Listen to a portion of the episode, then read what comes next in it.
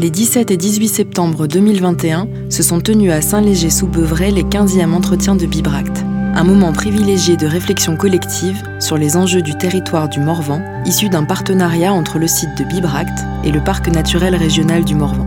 Il mobilise le regard de scientifiques et invite au débat les acteurs et habitants du territoire en s'efforçant d'être une source d'inspiration pour les politiques publiques. Faire monde commun avec la nature. Épisode 2. Petite histoire de la notion de nature. Les penseurs de l'Europe moderne ont posé l'extériorité des hommes à la nature. Ce dualisme naturaliste a été critiqué au cours du demi-siècle passé par des chercheurs comme Philippe Descola et Bruno Latour. Mais le concept de nature garde néanmoins son intérêt pour penser notre relation au monde, à condition de le définir non plus comme une extériorité, mais comme un ensemble d'interactions dans lesquelles les humains sont pris. C'est ce qui a été mis en débat cette année avec l'intervention de Raphaël Larère. Agronome et sociologue, il s'est spécialisé dans l'étude des usages, des représentations, des conflits d'usage et des conflits d'image de la forêt, puis plus généralement de la nature. Il s'est aussi reconverti en éthique environnementale, tant en ce qui concerne le respect de la nature que la responsabilité vis-à-vis de l'action technique. Depuis le XVIIe siècle, l'idée que les humains ont une intériorité qui les distingue des autres vivants, mais qu'ils n'ont rien d'exceptionnel par rapport à eux sur le plan biologique, est l'idée dominante en Occident. C'est cette ontologie dualiste que Philippe Descola qualifie de naturalisme c'est une vision du monde qui considère que les hommes se sont arrachés à la nature à force d'ingéniosité et de travail et qu'ils ont construit leur monde. Il y a d'une part les hommes entre eux et de l'autre les choses en soi, les choses c'est-à-dire les autres vivants, les milieux, les forces naturelles. De ce dualisme dérive une série d'oppositions, nature et culture, naturelle et artificielle, et l'on pourrait a priori considérer qu'il en est de même de l'opposition entre le sauvage et le domestique. C'est un peu ce que je vais essayer de reprendre en allant le plus vite possible sur nature et culture, parce que d'autres l'ont dit bien mieux que moi, et puis je vais insister sur les deux autres aspects. Quand Philippe Descola a présenté devant lui Seine les idées qu'il va développer plus tard dans Par de la nature et culture, il entendait mettre en garde contre les conséquences d'une exportation de modèles occidentaux de protection de la nature. Selon lui, c'est en défendant la vie des cultures non occidentales et c'est en respectant leur propre ontologie que l'on protégera ce que nous concevons comme leur nature. Car ce qui à nos yeux est nature fait partie de leur culture. En effet, ailleurs, dans, alors fait partie de leur culture. Moi, je me souviens d'avoir été à une réunion des comités scientifiques de parcs nationaux où il y avait un sachant qui venait du comité scientifique de Guyane et qui, à un moment donné, nous a dit Mais votre nature, c'est notre culture Bah oui. C'était. c'était. Alors, il faut bien voir qu'ailleurs dans le monde, et même avant en Europe, on a identifié de toute autre continuité entre humains et non humains, d'autres configurations ontologiques comme l'animisme, le totémisme, l'analogisme, qui conduisent à d'autres relations entre les humains et les autres vivants, et donc à d'autres écologies. Donc il faut bien voir que la conception que l'on se fait de la nature n'est ni universelle, ni universalisable.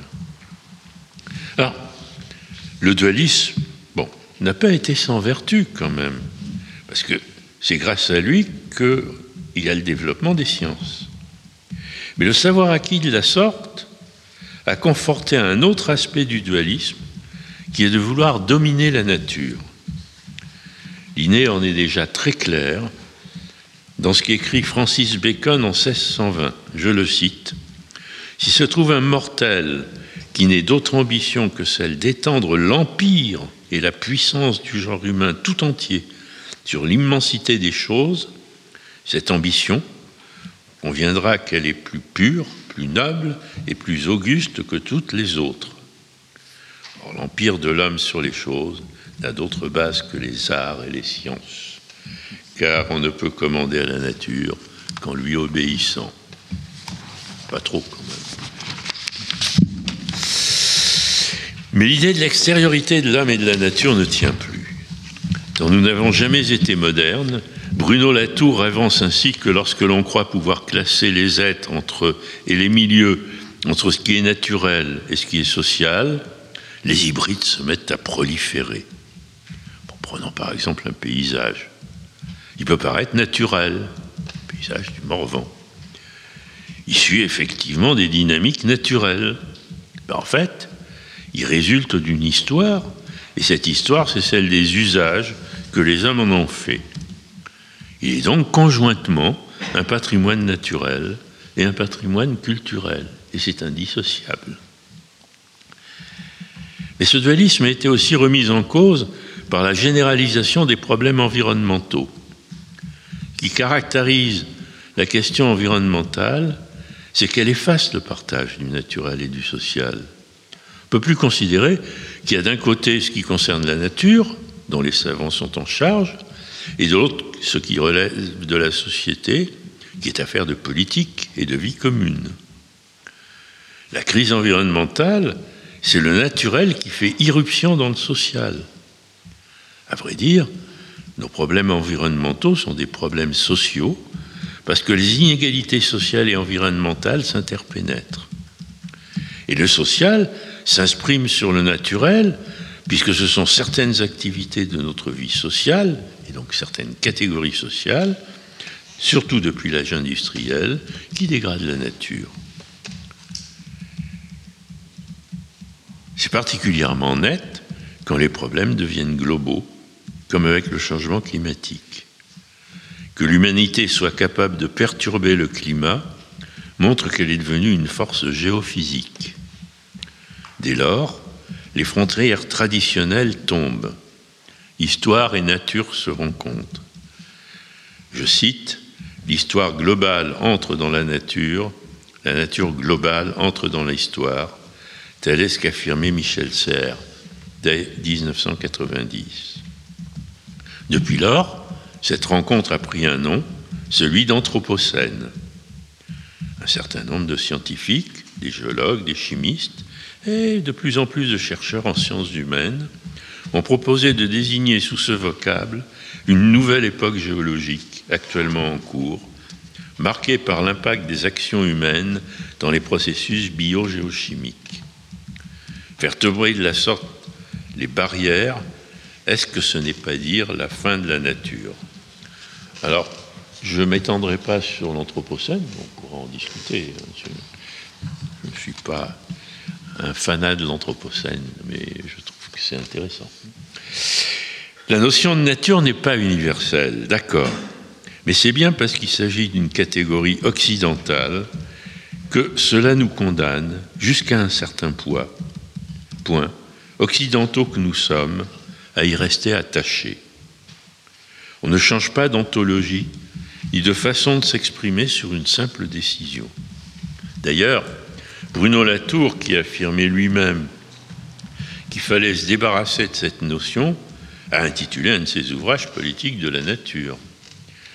Et quant à Philippe d'Escola, qui donne les éléments théoriques pour critiquer justement ce dualisme, il a écrit par, par-delà nature et culture. Pas pour abandonner la nature, c'est pour aller par-delà. Il me semble donc nécessaire de continuer à parler de nature. Il faut alors y voir non pas une substance, mais un ensemble de relations et d'interactions dans lesquelles les, dans lesquelles les hommes sont inclus et auxquelles ils participent. Telle qu'on peut encore la concevoir, la nature n'est donc pas un état, mais un enchevêtrement de processus.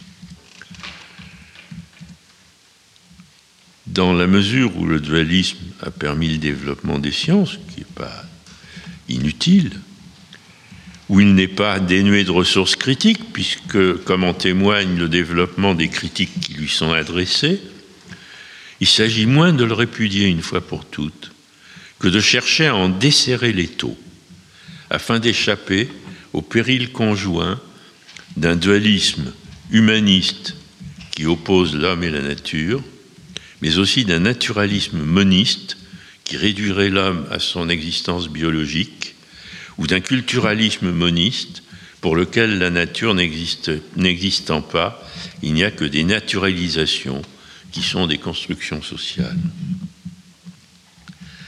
Alors, les anthropologues ayant montré, donc euh, Descola en particulier, mais pas uniquement, il y a plein d'autres, Vera de Castro, la voie pour desserrer les taux du dualisme et déconstruire l'opposition entre nature et culture, moi je voudrais m'employer aujourd'hui à déconstruire celle qui concerne le sauvage et le domestique.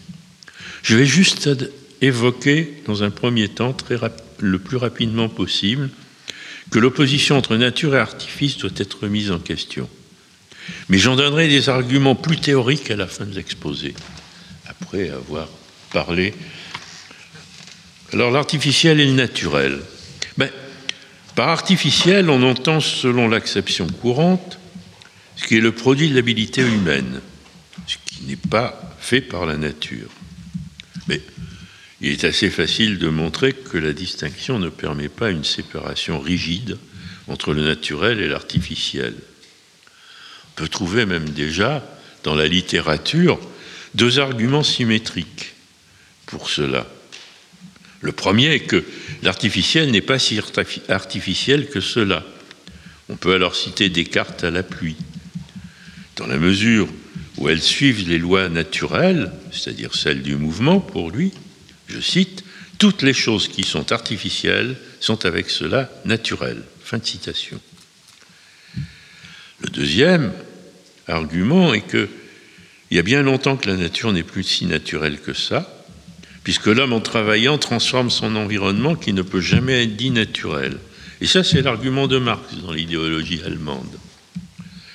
En fait, comme l'a bien montré Bruno Latour, nous vivons entourés d'objets hybrides. Je peux prendre le cas des animaux. On va considérer volontiers que les animaux sauvages sont des êtres naturels. Et bien qu'ils aient été au cœur du temps, au cours du temps, génétiquement modifiés par une sélection d'origine humaine, afin de leur octroyer une morphologie et des comportements compatibles avec l'élevage, les animaux domestiques ne sont pas pour autant des animaux artificiels. Je sais que John Bert Callicott, à un moment donné, a appelé, ça des animaux artificiels, mais non, ils ne sont pas artificiels. Ce sont des êtres vivants, naturels, et des êtres sensibles, capables de ressentir de la souffrance et du plaisir, au même titre que les animaux sauvages. On peut en dire de même des variétés végétales, même celles qui ont été génétiquement modifiées, que ce soit par transgénèse ou par mutation dirigée par CRISPR-Cas9, comme le sont les OGM, les plantes naturelles, euh, les, plantes, ces OGM sont capables de se reproduire et de s'hybrider avec des plantes sauvages ou domestiques de la même espèce ou de la même famille. Il n'y a donc pas deux domaines séparés, mais un continuum entre le naturel et l'artificiel. Un continuum d'objets hybrides, plus ou moins naturels, plus ou moins artificiels. On peut prendre aussi l'exemple du, gazon. Ben, euh, il y a du gazon, euh, on vend du gazon en euh, matière plastique. On est quand même dans l'artifice. On peut le mettre sur un petit bout de son jardin. les enfants peuvent jouer au ballon on n'a plus besoin de le tondre ni de l'arroser, parfait. Mais on est dans l'artifice. On peut avoir aussi du gazon qui, qui est du gazon que l'on va euh, mettre sur le sol exactement comme une moquette, hein, parce qu'il a été créé comme ça, il y a un petit peu de terre, paf, on le plaque sur le sol après avoir découvert le sol, et puis là, on est quand même pas mal dans l'artifice. Euh, mais on, est quand même encore obligé de, tondre et de. Et puis on peut faire ben quoi? Ben Laisser euh, semer du gazon. On est moins dans l'artifice, mais on y est toujours. Mais on revient vers la nature. Et puis on peut laisser une prairie spontanée se mettre en place et d'intervenir avec non pas la tondeuse mais la faucheuse une fois, par, une fois par an, le plus tard possible, pour que les insectes puissent aller se balader. Là, on est relativement proche de la nature.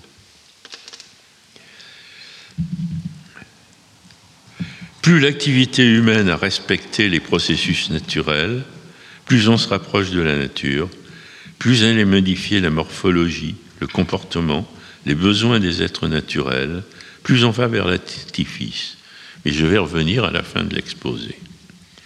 Maintenant, le sauvage et le domestique. Histoire d'une distinction.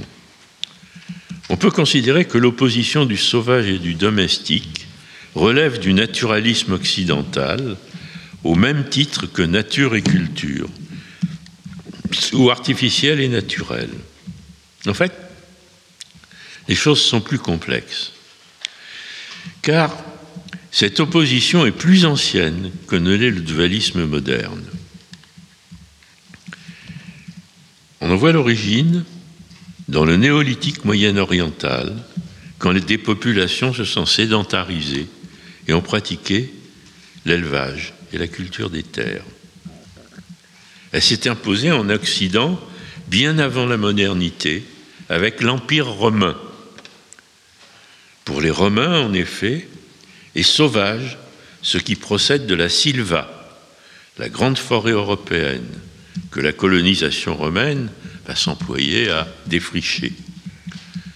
La silva, c'est l'espace inculte à défricher, mais c'est le sauvage, c'est donc cet espace inculte à défricher mais ce sont aussi les bêtes et les plantes qui l'habitent, et les individus qui y trouvent refuge loin des lois de la cité.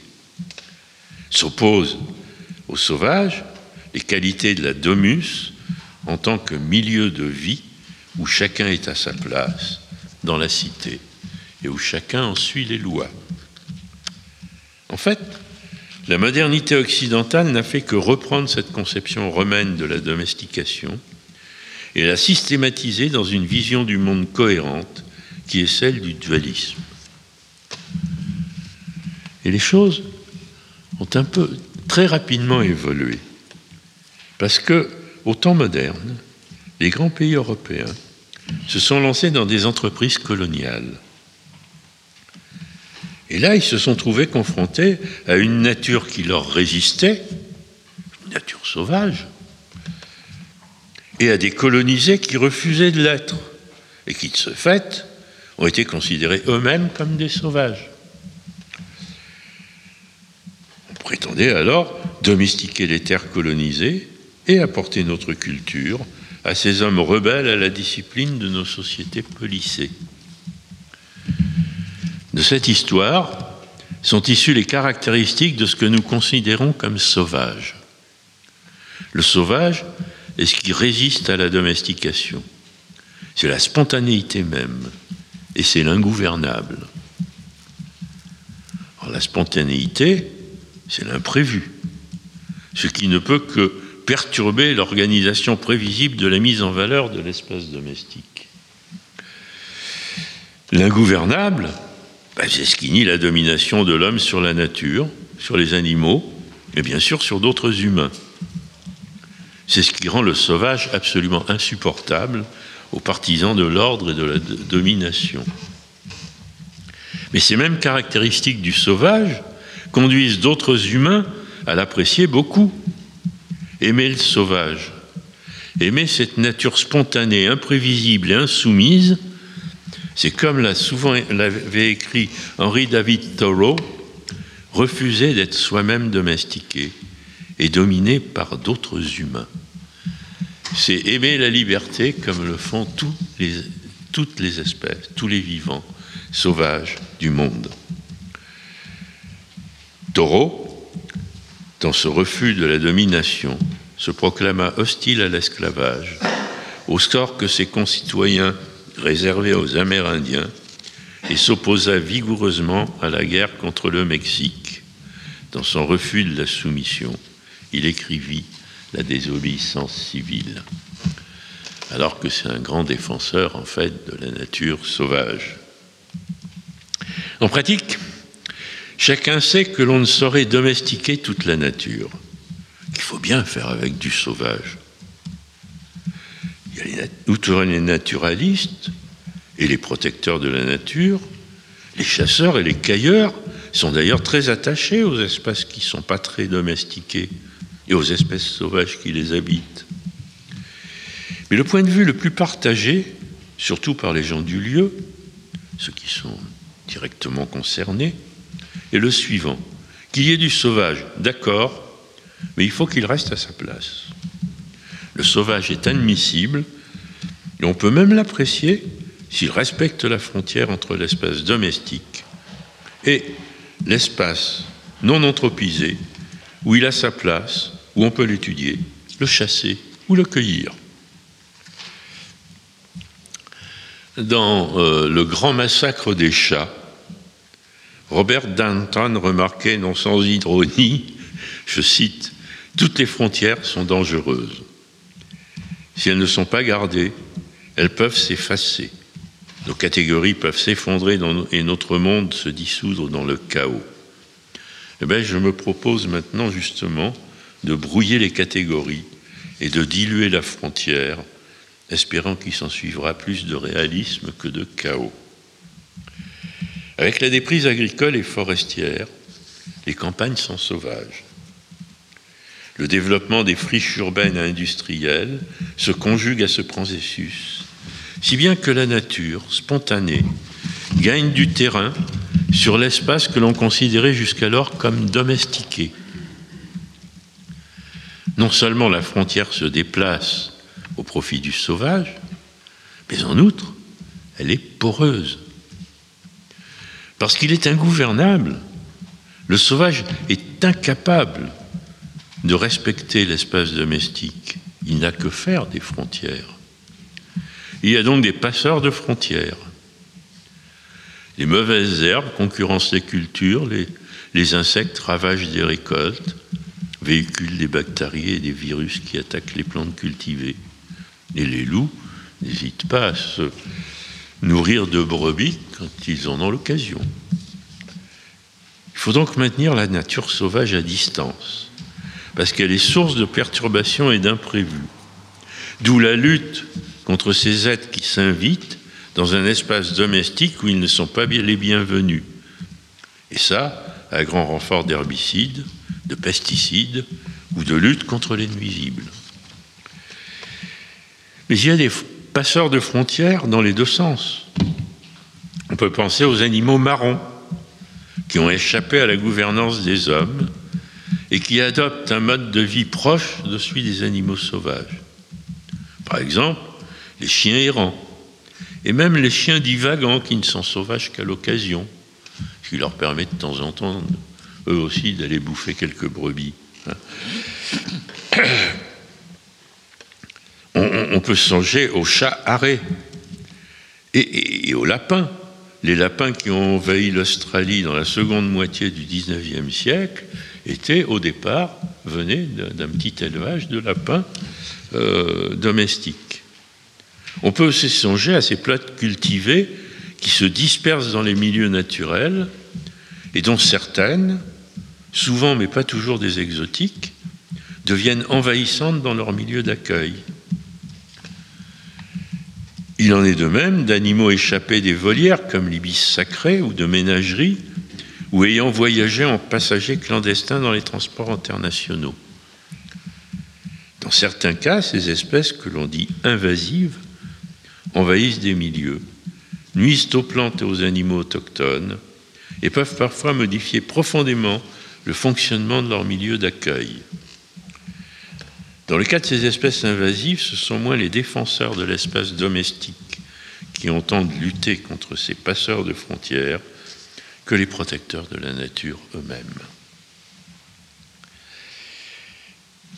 Mais la déconstruction de l'opposition entre le sauvage et le domestique va au-delà de la multiplicité et de l'ubiquité des passeurs de frontières. Entre le sauvage et le domestique, il y a un entre-deux un entre-deux de milieu dont on aurait bien du mal à savoir jusqu'à ce quel point ils sont sauvages et jusqu'à quel point ils sont domestiques. Qu'il s'agisse d'espaces pastoraux courus à l'occasion, une fois sur deux sur trois, ou, enfin, quand l'occasion s'y prête. Des peuplements forestiers qui ne sont plus exploités depuis déjà une bonne cinquantaine d'années, si ce n'est plus où certains riverains prélèvent encore du bois mort, des garrigues. Cet entre-deux est approximativement ce que les Romains appelaient le saltus, qui était l'espace où ils conduisaient des moutons ou des chèvres, où les mauvaises rencontres, toujours le loup, parfois l'ours, étaient toujours possibles. On va dire ce que nous qualifions de nature férale, c'est-à-dire l'ensemble des milieux ensauvagés, est sans doute en libre évolution, mais n'est pas proprement sauvage. Elle est plus ou moins ouverte à des usages, jeux d'enfants, cueillette, piégeage, observation naturaliste. Et elle est composée de milieux qui conserveront longtemps la mémoire de leurs utilisations passées. Je signale les travaux qui ont été faits, je pourrais y revenir, par euh, Jean-Luc Dupouet et d'Ambrine à l'INRA de, Nancy, qui montre que ben, le fonctionnement des forêts de reconquête, des forêts qui, se sont installées après l'étiage forestier du milieu du XIXe siècle, et ben, le fonctionnement écologique, la composition floristique du sous-bois et le fonctionnement écologique est radicalement différent de celui des forêts anciennes qui étaient déjà présentes au moment de l'étiage forestier. Ils ont même trouvé des différences beaucoup moins importantes, mais quand même quelques différences, dans euh, la composition floristique et surtout dans le, fonctionnement du sol de de la forêt de Troncé dans des endroits qui avaient été défrichés à la fin de l'Empire romain et qui sont revenus dès, le Moyen Âge euh, en, forêt. Et donc, vous voyez, la, la mémoire des lieux est quelque chose de très important. Il est aussi des plantes et des animaux dont on doit admettre qu'ils sont plus ou moins sauvages et plus ou moins domestiques. Certains de ces organismes changent de statut selon les circonstances. Le lapin peut être aussi bien un animal sauvage, considéré ici comme gibier, ailleurs comme espèce invasive, voire dans certains lieux, comme espèce menacée. C'est en tant qu'espèce invasive qu'on lui a mis le, le, j'allais dire le phylloxéra, non, la myxomatose. Euh, mais c'est aussi un animal de rente et c'est un animal de compagnie. Tout concourt à brouiller les catégories. Un sanglier qui est agréné par les chasseurs, est-ce que c'est un animal sauvage ou un animal domestique? Ou les deux à la fois? Il est plutôt quand même sauvage puisqu'on ne maîtrise pas. Mais surtout, toutes les manipulations d'espèces animales réalisées par les gestionnaires et les protecteurs de la nature vont dans le même sens. Gypaètes barbu, vautours fauves, bouquetins, ours, les animaux réintroduits sont parfois partiellement nourris et surtout munis de GPS et surveillés en permanence hein, à ce que c'est des animaux sauvages ou des animaux domestiques de leurs protecteurs et euh, beaucoup plus fliqués que ne le sont les animaux d'un troupeau de moutons? Hein. on, sait avec qui s'accouple avec qui, hein, et ce qui en sort avec ce, travail. Ce qui m'a souvent fait dire que l'état de nature dans lequel on met ces animaux est en fait un état policier. Hein. Enfin, il y a les commensaux. Les commensaux ne sont pas sous la dépendance des hommes, tout en suivant les établissements humains. Certains en ayant d'ailleurs fait leur biotope de prédilection. Parce qu'il s'agit d'être ambigu. C'est à leur sujet que les attitudes des hommes sont les plus ambiguës. Certains cohabitent sans problème avec les humains et sont même appréciés. On peut songer aux hirondelles ou aux abeilles, hein, qui ne sont qu'à moitié domestiquées. D'autres ne sont pas considérés comme conviviaux et sont parfois même plus exécrés que ne le sont les sauvages qui ne se tiennent pas à leur place. Ils sont tout aussi ingouvernables qu'eux, mais parfaitement adaptés aux environnements les plus construits, les plus artificialisés. On peut songer aux rats, aux souris, aux blattes, aux cafards et même aux pigeons.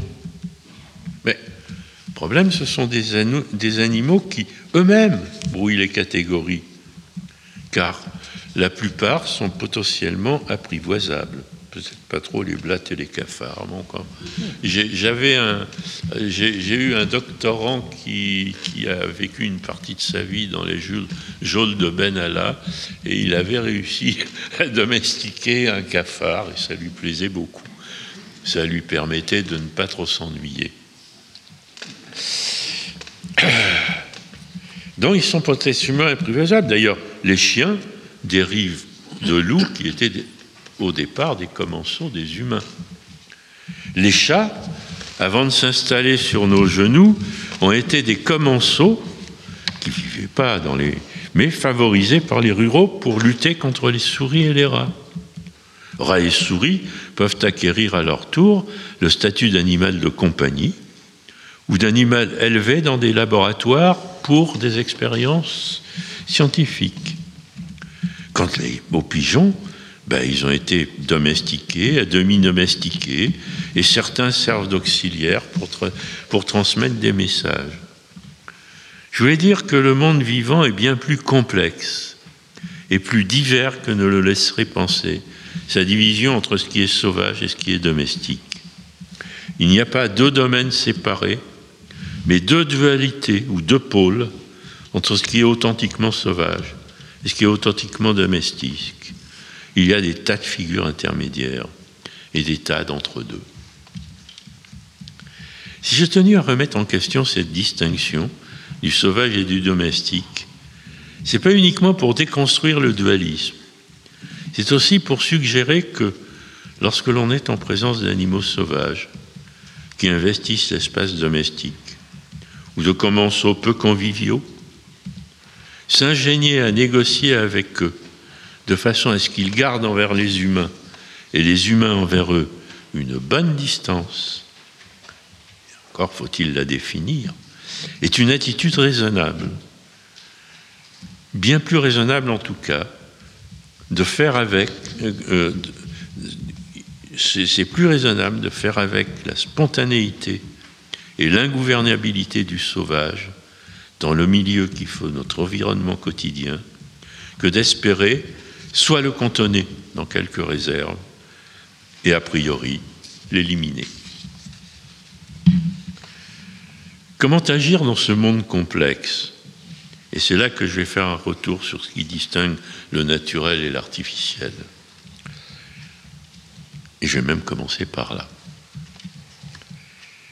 Forestier américain, et figure tutélaire de la protection de la nature aux États-Unis, Aldo Léopold écrivit en 1948, à la fin de sa vie, un ouvrage intitulé L'Almanach d'un comté des sables, dans lequel il développa la première formulation systématique d'une éthique environnementale et une formulation un, peu moins systématisée de l'esthétique environnementale. Et voici comment il définit l'écologiste. J'aime beaucoup cette définition. J'ai lu de nombreuses définitions de ce qu'est un écologiste. J'en ai moi-même écrit quelques-unes. Mais je soupçonne que la meilleure d'entre elles ne s'écrit pas au stylo, mais à la cognée. La question est à quoi pense un homme au moment où il coupe un arbre et au moment où il décide de ce qu'il doit couper? Un écologiste est quelqu'un qui a conscience humblement qu'à chaque coup de cognée, il inscrit sa signature sur la face de la terre. Si l'éthique de Léopold est compatible avec l'action technique, c'est qu'il n'y a pas une seule façon d'agir, mais plusieurs entre lesquelles il faut choisir. Un choix qui va dépendre des effets de l'action tels qu'on peut les, anticiper avec les connaissances du moment. Cette question du choix ne préoccupe guère les technophiles, qui considèrent que la technique est moralement neutre et qu'on trouvera toujours une solution technique pour porter remède aux effets nocifs de l'action technique. Elle ne préoccupe guère non plus les technophobes, pour qui la technique a une dynamique autonome qui ne peut que dominer les hommes et la nature. Il faut bien voir que les uns comme les autres, dirais que technophile et technophobes, c'est comme une photo et un négatif de photo. Hein. Euh, les, uns comme les autres focalisent leur réflexion sur la puissance de la technique. Si on parle de choix, ça suppose au contraire de s'intéresser aux techniques au pluriel, c'est-à-dire aux processus et aux objets techniques dans leur diversité, bien plus qu'à la technique comme moyen de dominer le monde. On peut ainsi considérer qu'il ne s'agit pas de faire toujours plus, ni de s'abstenir de faire, mais de faire autrement, d'opter pour des actions qui, toutes techniques qu'elles soient, respectent et utilisent les processus naturels. Il y a différentes façons d'agir, plus ou moins respectueuses de la nature, et que l'on peut distinguer selon les conséquences qu'elles auront sur les espèces et les milieux que la science écologique permet d'anticiper. Si l'on cesse donc de penser la technique comme moyen de dominer le monde, et si l'on s'intéresse aux processus techniques dans leur diversité, on découvre que les actions techniques relèvent depuis longtemps de deux paradigmes, celui de la construction, de la fabrication de la production d'artefacts, et celui du pilotage des êtres vivants et des processus naturels. Je dis quand je parle de pilotage, je ne prends pas le terme au sens managérial du, terme. Hein. Euh, je pense plutôt au, pilote d'un autonnier, quoi, le pilote d'un navire navire à voile. Hein.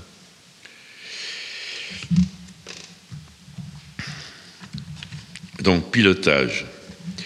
Le premier art produit des objets, des outils, construit des bâtiments, ou des infrastructures, synthétisent des substances qui n'existent pas à l'état naturel.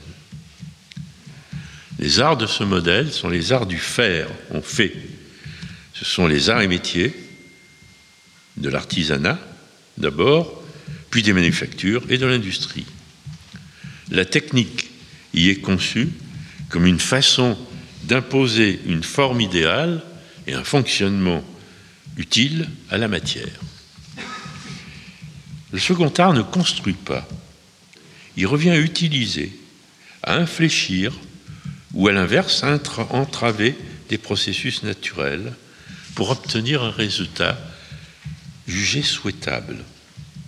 Ces multiples façons d'agir composent avec la nature. Ce sont les arts du faire avec. Sans cet art du faire avec ou du pilotage de processus naturels, il n'y aurait pas eu de domestication d'animaux, ni de jardinage, puis d'agriculture, ni de fermentation contrôlée pour l'alimentation humaine. On n'aurait donc ni pain, ni vin, ni bière, ni yaourt, ni salaison. Mais il faut adjoindre à cet art celui du thérapeute. Le thérapeute ne fabrique pas la santé, il se contente d'aider l'organisme à guérir. Pilotage et fabrication, bon, ce sont deux présentations idéales typiques. Hein. Dans la réalité, on rencontre toujours un mélange des deux. Le pilotage fait appel à des objets fabriqués, l'agriculteur utilise des outils, et le thérapeute, bon, euh, pour faire du vin, on faire des, savoir l'époque, on peut effectivement faire appel à l'ordinateur en regardant les résultats de, de, l'analyse chimique. Mais bon. Et puis d'autre part, le thérapeute emploie au besoin des prothèses et il n'y a pas de pilote sans cet objet complexe qu'un navire à voile. Je pense qu'il convient de distinguer ces deux modèles techniques parce qu'il s'agit en fait de deux cultures techniques différentes, beaucoup plus que. Parce qu'ils n'entretiennent pas les mêmes relations à la nature. La fabrication tente à maintenir la nature à distance, tant elle peut être source de variations et de perturbations. Les objets techniques fabriqués et qui sont de plus en plus standardisés pour des raisons commerciales, sont conçus indépendamment du contexte dans lequel ils seront employés. C'est ce qui fait le succès des arts de la fabrication, mais c'est ce qui les rend problématiques, parce qu'il est introduit dans le monde un avenir que l'on ne maîtrise pas. Dès qu'ils sont usés, les artefacts deviennent des déchets.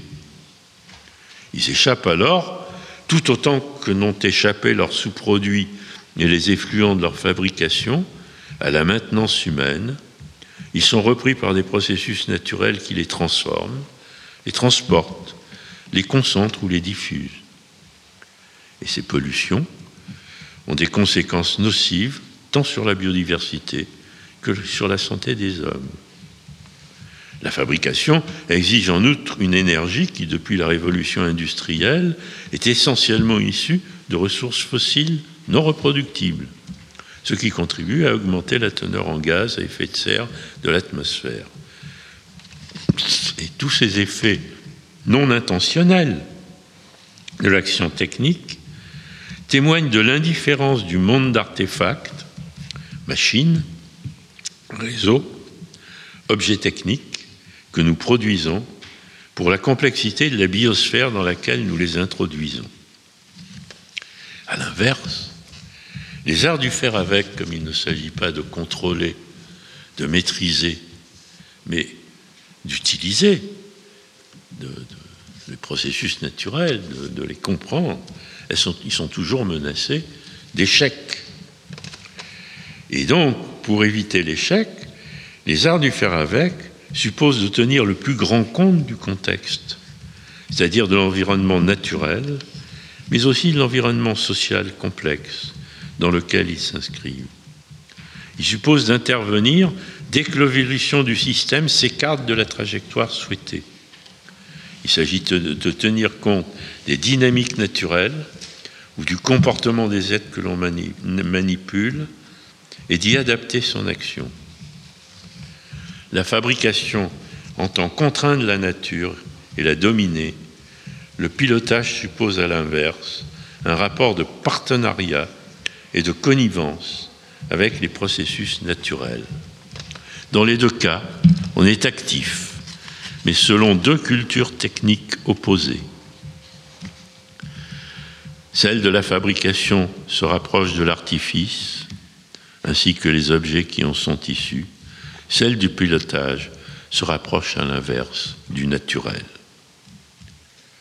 Il est enfin une autre façon d'être dans et avec la nature, inactive celle-ci, et qui est de ne rien faire, de laisser les choses aller à leur cours naturel, en se satisfaisant d'étudier ce qui se passe et d'espérer que cela n'ira pas dans un sens dommageable. Rapport contemplatif, esthétique ou scientifique à la nature et certainement, j'y reviendrai, positif pour le maintien de la biodiversité. Euh, le problème, c'est que c'est pas ce qui est le plus facile à mettre en œuvre. C'est très difficile de ne rien faire. Et c'est encore plus difficile quand on est gestionnaire, qu'on est payé pour faire, ou élu, qu'on est élu pour faire. Hein? Donc, euh, un élu qui dit Qu'est-ce que vous avez fait? Non, j'ai rien fait, là. Pourquoi, pas? Euh, C'est pas. Bon, bref. Dans l'espace domestique est mise en valeur, si l'on entend limiter aussi bien les effets délétères de nos actions techniques sur la biosphère que les émissions de gaz à effet de serre, on a tout intérêt à concevoir et promouvoir des techniques du faire avec. Sans doute exige-t-elle plus de travail. après tout, la main-d'œuvre n'est pas ce qui manque le plus de par le monde. Mais elle consomme moins d'énergie par l'utilisation maximale de processus naturels et suppose un rapport plus respectueux du contexte naturel. Ainsi, pour limiter l'érosion de la biodiversité, il conviendrait de substituer à l'agriculture productiviste et à l'élevage intensif des pratiques relevant de l'agroécologie. L'agriculture productiviste, comme la révolution verte dans les pays chauds, a remplacé les fonctionnalités naturelles que savaient utiliser les formes d'agriculture traditionnelles par l'utilisation massive de produits d'origine industrielle. Les engrais se substituent ainsi aux mécanismes naturels de reproduction de la fertilité, au prix d'une diminution de la matière organique du sol et donc de ses capacités de rétention de l'eau. Le travail intensif de la terre remplace sa structuration par des racines et la faune du sol et des produits phytosanitaires se substituent aux ennemis naturels des agents pathogènes. Avec cette conception de l'agronomie, la nature n'est plus ce dont on apprend à se servir pour se procurer des denrées. Elle est à l'inverse perçue comme une menace parce qu'elle est à la source de perturbations que va s'employer à contrer. Il faut alors maintenir la nature à distance et modifier l'environnement pour permettre aux semences hautement productives sélectionnées en champs expérimentaux de manifester toute leur potentialité. Le résultat d'ailleurs de, cette destruction de systèmes de polyculture élevage complexes est que euh, je me souviens que quand j'ai fait des enquêtes auprès de paysans dans, les dômes, euh, en mille vaches, euh, en margeride, je trouvais que les vieux paysans, ceux qui avaient connu le monde d'avant, l'agriculture euh, pré-productiviste, avaient des connaissances agronomiques importantes. Et que les jeunes n'avaient pas de connaissances agronomiques. Je savais qu'il fallait mettre, euh, il prenait la terre comme un support, il fallait mettre de quoi nourrir les, les, bêtes, enfin les, le truc. Il savait beaucoup moins de connaissances agronomiques. Les autres, bon. L'agroécologie consiste à passer d'une logique de production fondée sur la maîtrise des milieux à une autre fondée sur la connivence avec les écosystèmes. Jouer avec et non contre la variabilité des conditions naturelles et l'hétérogénéité des milieux rechercher dans la faune et la flore présente des auxiliaires susceptibles d'appuyer l'effort productif. Il s'agit de promouvoir des formes de pilotage des processus naturels, ce qui suppose d'étudier précisément le fonctionnement des agrosystèmes, en n'oubliant jamais qui s'insèrent dans un complexe d'écosystèmes, le paysage dont ils font partie, avec lesquels ils entretiennent un ensemble d'interactions. Appréhender toute parcelle cultivée comme un écosystème complexe suppose, par exemple, et d'abord, de ne plus considérer le sol, comme un simple support qu'on travaille pour faciliter l'enracinement des plantes et qu'on enrichit d'engrais pour forcer l'alimentation des plantes.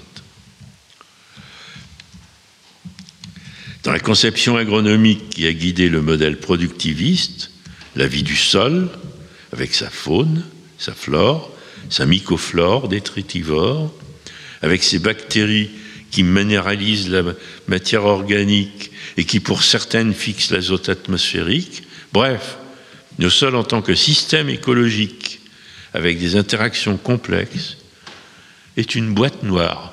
Pouf Il s'agit donc d'ouvrir la boîte noire et de comprendre pour en tirer parti les mécanismes biologiques qui président à la reproduction de la fertilité, ainsi que ceux qui contribuent à maintenir une structure et un taux de matière euh, organique favorable à l'enracinement des cultures et à la rétention de l'eau.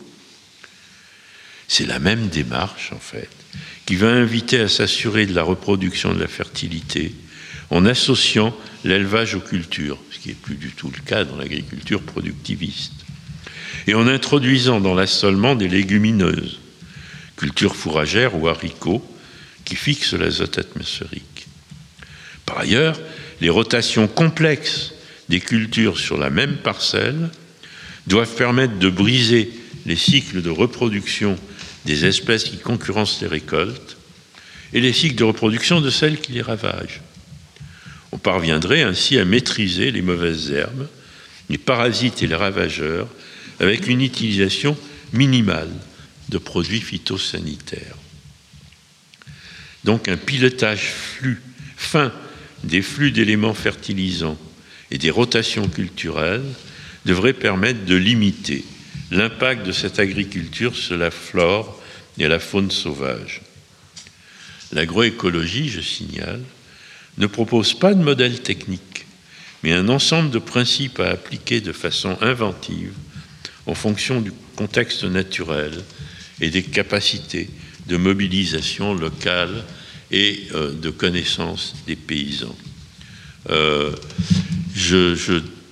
ça peut aller au fond des réseaux d'agriculture durable, comme les réseaux d'agriculture durable de l'Ouest, à la permaculture, en passant par euh, certaines formes d'agriculture biologique non industrielle.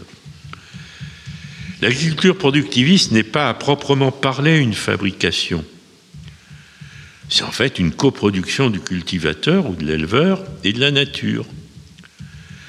S'il modifie profondément le milieu, L'agriculteur productiviste, par exemple, ne contrôle ni la faune et la flore du sol, ni les insectes pollinisateurs, il les détruirait plutôt, ni les déplacements des insectes susceptibles de nuire, de nuire aux récoltes. Si l'agriculture productiviste ne saurait ainsi parvenir à artificialiser le milieu, elle a été conçue avec une technique du fer.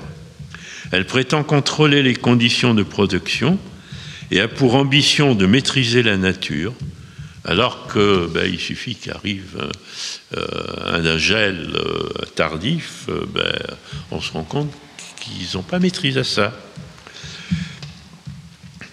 Parce qu'elle exige de tenir le plus grand compte du contexte naturel, l'agroécologie relève à l'inverse d'une culture technique du faire avec, ce qui suppose un rapport de partenariat avec les processus naturels dans les deux cas, on est actif, mais selon deux cultures techniques opposées. J'en viens à la conclusion.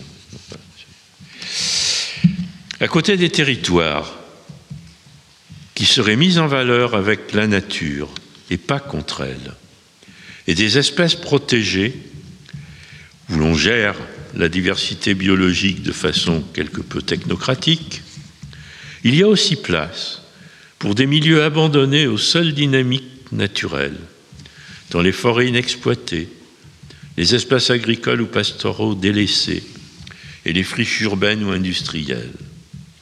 C'est un point de vue qui mérite d'autant plus attention que la nature laissée à sa spontanéité sait faire de la diversité aussi bien que ne le font les humains quand ils agissent avec perspicacité. Ficher la paix à la nature, la laisser librement évoluer peut être une des solutions envisageables dans l'entre-deux du sauvage et du domestique, dès lors qu'il semble difficile de maintenir des activités susceptibles de préserver des milieux ouverts.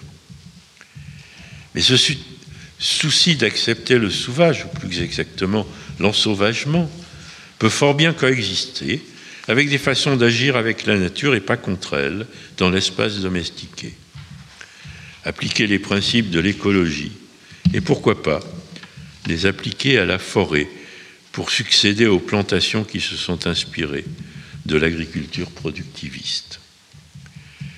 Par cet éloge de la diversité, des cultures, des façons d'aménager l'espace, des techniques et des milieux, je tenais à avancer qu'il n'y a pas une solution au problème en qu'on la recherche dans l'innovation technique ou dans la modification des comportements, mais toujours plusieurs solutions, et qu'il faut donc choisir. Et pour ce faire, il vaut mieux débattre que d'imposer un rapport de force en faveur de la solution que pour une raison ou une autre, on a tendance à préférer. Voilà, je vous remercie.